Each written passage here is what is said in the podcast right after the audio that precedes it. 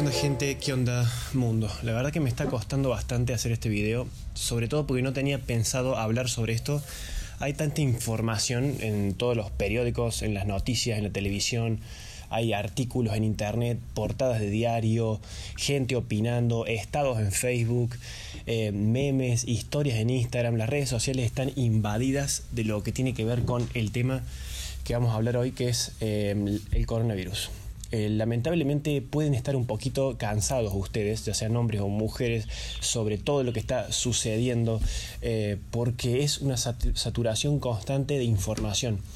De hecho, para verle el lado positivo, yo creo que sabemos más del coronavirus que del parcial o del examen que tenemos mañana.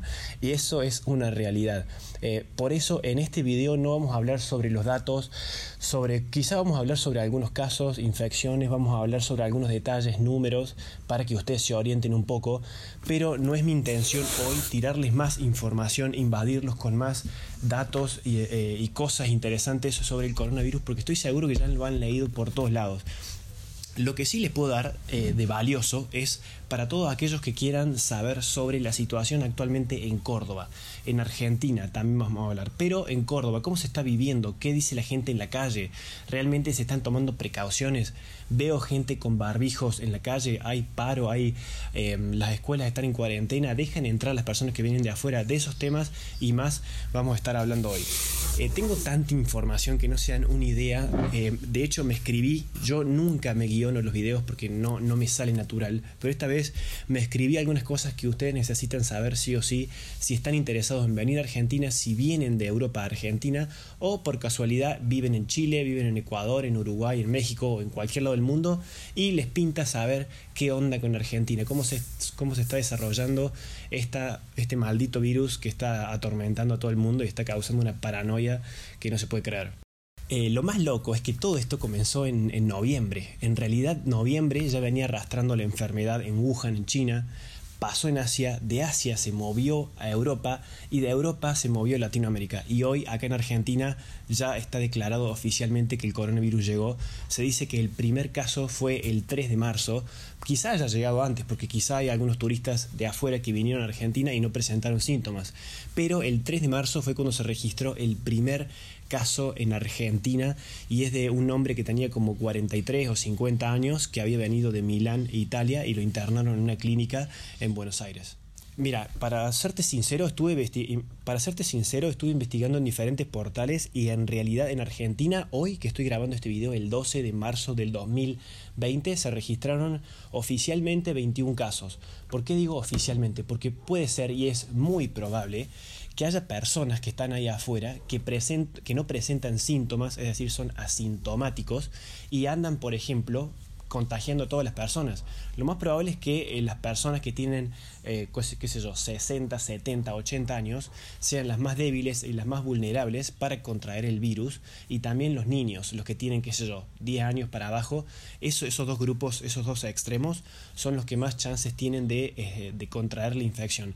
Pero hay una parte engañosa que no creo que todos lo sepan. Las personas que tienen, por ejemplo, 18 a 35 años, 40, que por ahí son las personas que están físicamente y, inmunológicamente, que las defensas están mucho más fuertes, esas personas por ahí pueden o no presentar síntomas y son las más resistentes. ¿Qué pasa si presentan síntomas? Bueno, los ponen en estado de cuarentena, los aíslan, los estudian y los tratan para tratar de curarlos, ¿no? Pero la parte engañosa acá es que vos tranquilamente, no lo sabes, pero puede ser asintomático. Es decir, que no tenés ni tos ni fiebre, tu mal, no, no sentís un malestar general y tenés eh, la infección en tu cuerpo, internada en tu cuerpo. Al no saber que la tenés, no vas al médico y no te tratan. Y al no ir al médico y no te tratan, desarrollas tu vida normalmente, vas a hacer las compras al súper, te juntas con tus amigos, vas al gimnasio, agarras cosas, estornudas y andas libre por la vida. Pero ahí está el problema, que sin embargo, eh, con esta, con esta ignorancia de no saber qué tenés, puedes contagiar a las personas. Y eso es un riesgo tremendo, no solamente en Argentina, sino en Europa, en Asia, donde sea. Hoy dicen que los casos, por ejemplo, en Asia están descendiendo bastante y se están moviendo a Europa. Hoy a nivel global estamos hablando de, eh, hoy 12 de marzo, estamos hablando de 118.000 casos aproximadamente y 4.291 muertes. Esto puede cambiar tranquilamente en un par de horas o la semana que viene o el día de mañana a 100 a 200 más. Se dice que aproximadamente en Italia hay 400, más, no, más de 500 personas que han muerto y no sé cuántos infectados, porque la verdad que el número cambia constantemente, pero en Europa el lugar más afectado y más grave es en Italia. La gente tiene hasta el 4 de abril, según lo que leí y según lo que me dijeron amigos de allá, tiene hasta el 4, 4, de abril para permanecer en su casa, no pueden salir, se tienen que quedar todo el tiempo ahí, a no ser que tengan que ir a trabajar o ir a hacerse un chequeo médico o a comprar comida, no pueden salir. Eh, por ejemplo, hay, hay autos que pasan por la calle con una bocina fuerte y simplemente te dicen, mira, quédate en tu casa, no salgas, estamos intentando cuidarte. Básicamente eso. Pero em, ahora, una, una cosita antes de empezar con el tema Córdoba, el tema acá regional. Vos seguramente escuchaste epidemia, pandemia, ¿de qué se trata eso? Bueno, una epidemia es cuando estamos hablando de un brote regional, es decir, en China. En China al principio era una epidemia porque solamente estaba en la ciudad de Wuhan, en la región de Huawei, Huawei, no sé qué, cómo era el nombre, Hubei creo que era, pensar que esa región tiene más habitantes que toda Argentina. Tiene como 50 millones y Argentina tiene 46 millones. En fin, era una epidemia cuando se encontraba solamente en China. Hoy estamos hablando de una pandemia porque el brote es totalmente mundial. Eh, eh, pasa a ser de epidemia pasa a ser de epidemia a pandemia cuando se registran más casos a nivel geográfico y cuando las cantidades aumentan. ¿sí? Tiene que ver con una cantidad de, con un tema de extensión. Mientras más abarca, mientras más territorio abarca, se convierte en pandemia.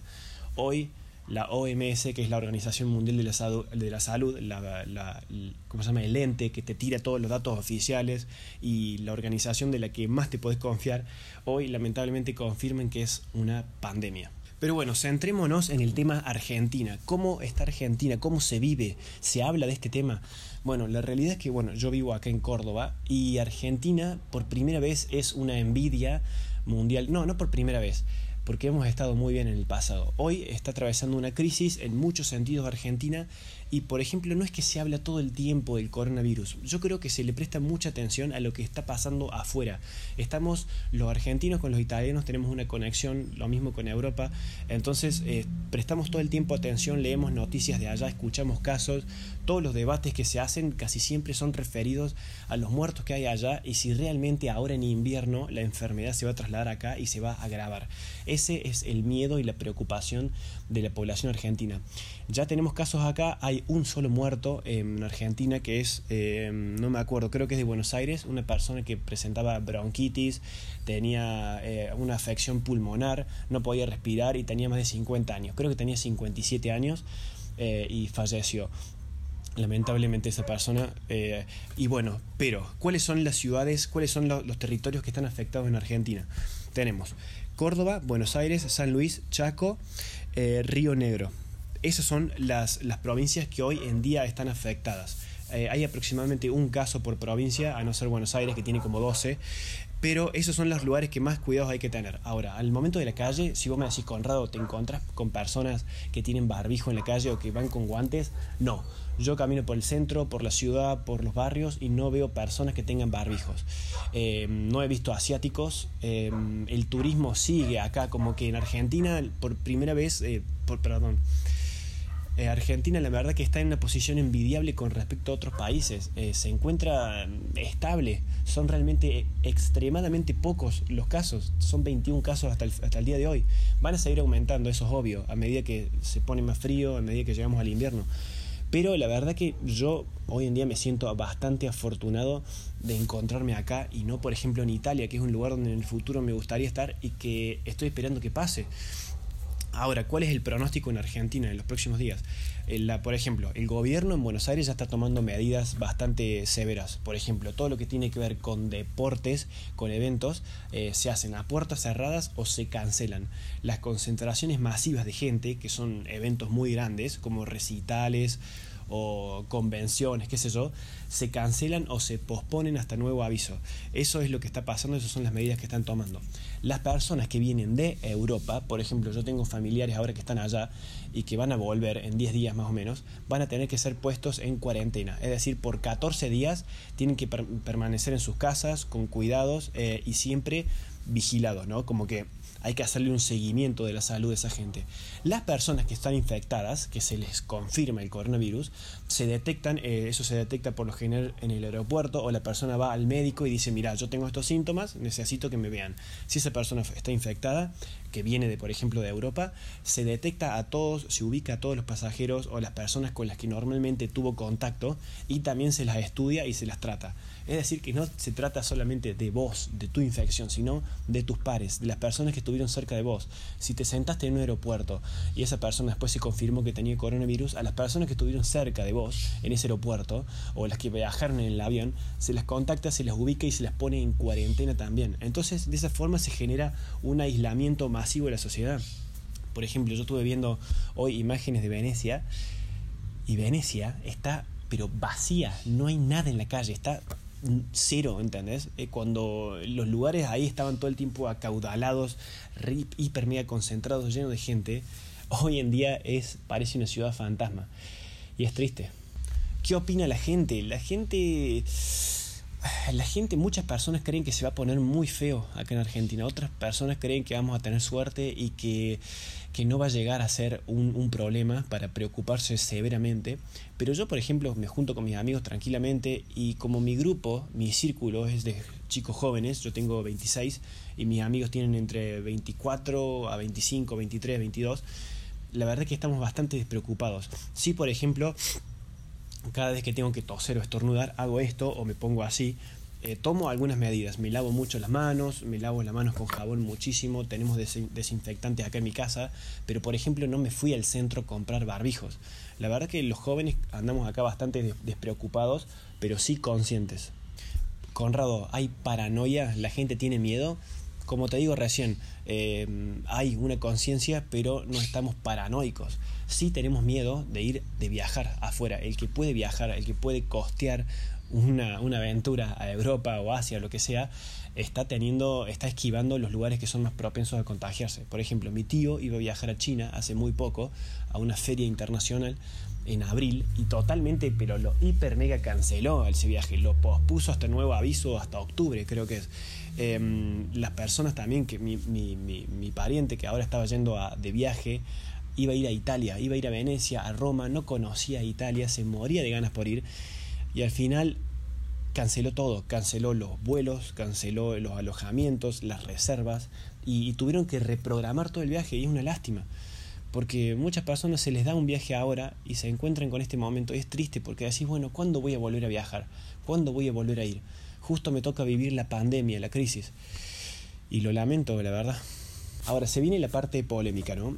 En Argentina, como estamos muy acostumbrados al tema de la crisis, de andar soportando momentos difíciles, ya sea políticos, económicos, financieros, sociales, em, la verdad que el coronavirus no es un tema primordial. Em, por ejemplo, en Córdoba la población es ah, muy activa políticamente, muy activa. Eh, la gente todo el tiempo está viendo el tema de la política, está siguiendo los, los tópicos que son más, más candentes, digamos, de los que más se habla. Y por ejemplo, el tema de los femicidios, el tema de mm, las violaciones de las mujeres, eh, los derechos de la mujer, el feminismo, el sarampión. Eh, hay otros temas, por ejemplo, el tema de la devaluación del peso. Hay otros temas que en Argentina la verdad que son mucho más preocupantes que el coronavirus y es por eso que no se le dedica tanta atención no es algo que los países del primer mundo estén preocupados, pero por ejemplo el otro día con la marcha del 9M, las mujeres, eh, las mujeres reclamaban de por qué se le da tanta atención y por qué se, se mira tanto a esta enfermedad, a, este, a esta pandemia y no al, a un tema que es mucho más preocupante, por ejemplo, en Latinoamérica, que cada un día muere una mujer. Ese tema es bastante serio, es preocupante y si te pones a pensarlo, no me quiero desviar de este video, pero si te pones a pensar, estamos hablando de que cada 23 horas en Argentina muere una chica. O sea, ayer pasó un día, ayer murió alguien, hoy seguramente muere alguien, alguna mujer más, mañana va a morir otra. Ese es un tema totalmente aparte y no me voy a meter en eso, pero a la hora de los temas en Argentina más preocupantes, el coronavirus debe estar número 3. Hay otras personas también que ponen en duda y discuten sobre si Argentina está realmente preparada para, para, tener una pandemia, ¿no? Como para que las personas de repente no puedan ir a clases, que no haya transporte, que los comercios cierren. Y eso afectaría mucho a la economía, porque no habría consumo, no habría movimiento, no giraría el dinero. Entonces, ¿qué pasaría en ese momento? Esta se la dejo a ustedes como, como ahí picando, como una pregunta. ¿Realmente Argentina, ya seas del exterior o argentino o argentina, realmente ustedes creen que este país está preparado?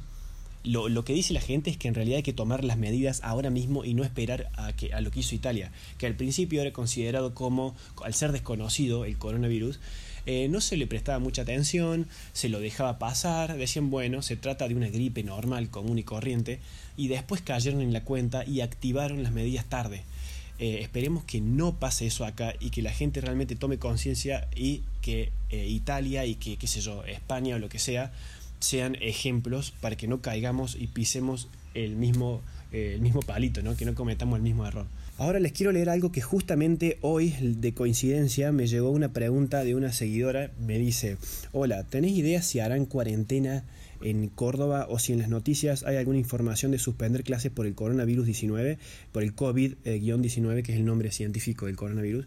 Em, no, eh, todavía no hay cuarentena en Córdoba, pero por ejemplo, las personas que vienen de los países más de, los países que son calificados como zona de riesgo, como China en primer lugar, segundo lugar Italia, tercer lugar Corea del Sur, cuarto lugar Irán, quinto lugar Francia, sexto Alemania, séptimo España, octavo Japón.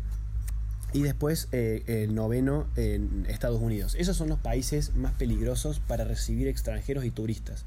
Eh, no sé, todavía no se cerraron las fronteras en Argentina, sigue pasando la gente. De hecho, hay memes que hablan de que los controles en Argentina son tan débiles, tan pedorros, tan chotos, que es, es preocupante. Eh, Argentina no tiene las fronteras cerradas, puede entrar cualquier persona, pero se hace el chequeo en el aeropuerto y si hay síntomas positivos se lo pone en cuarentena. Eh, las personas que vienen de afuera, por ejemplo, que sea Francia o lo que sea, las van a poner en cuarentena 14 días. Eh, las clases acá no están suspendidas, las actividades son normales, hay comercios abiertos, la gente sale, anda en auto, va al gimnasio y todo eso. Y yo no veo que haya guantes o la gente esté muy exageradamente protegida. Eso no está pasando. Después también está este, esta teoría de que todo se trata de una farsa mediática, ¿no? Como que se trata de un complot, como aquella teoría que, que pasó con, el, con el, la, gripe, la gripe porcina, que decían que en realidad era una, una ¿cómo se llama? una estafa farmacéutica, que en realidad se había creado esta idea para que los, comercios y las farmacias eh, vendieran más remedios y la gente comprara más y se enriqueciera la industria farmacéutica. Eh, está esa gente que piensa que es toda una mentira. Eh, yo creo que es verdad. Por ahí está también esta idea de que los medios están exagerando muchísimo y de que crean miedo están creando el miedo, obviamente, lo están implantando en la gente. El que tiene el control de los medios de comunicación es el que tiene el control del mundo. Y la verdad que está pasando eso, eso se está creando esta, esta, esta paranoia, pero yo creo que hay que agarrar las cosas con pinza y al momento de informarte, si querés hablar en la calle o lo que sea, lee, informate y busca la fuente y después contalo. Creo que esa es una buena forma de no desparramar información falsa, ¿no? Em, bueno, gente, no lo quiero extender más a este tema. Espero que le haya sido útil. Esto fue una mezcla de información pura que saqué del Ministerio de Salud de la Nación y de la OMS, que siempre es una fuente confiable, creo, creo, no sé. Y una mezcla de opiniones mías, ¿no? Como que quiero quería contarles qué onda. ¿Qué pienso que va a pasar, Conrado? ¿Qué pensás en el futuro? ¿Qué, qué va a pasar? Eh, yo no tengo miedo, la verdad que me siento confiado porque yo me siento bien eh, de salud. Creo que las personas tienen que tomar más medidas, ser más conscientes de la salud, tomar mucha vitamina C para fortalecer las defensas, alertar a las demás personas, pero para que tengan cuidado, que sigan viviendo normal, pero que tengan cuidado. Y eh, yo creo que mm, yo creo que se va a acabar, porque esto es transitorio. Yo creo que acá unos dos meses, sí, dos meses a nivel mundial, dos o tres meses, esto se termina totalmente. Eh, vamos a ver qué pasa. Nos vemos en unos días con otro nuevo video. Si, lo, si encontraron esto útil, compártanselo a otra persona para que también lo pueda ver y comprenda cuál es la situación en Argentina. Y muchísimas gracias. Nos vemos.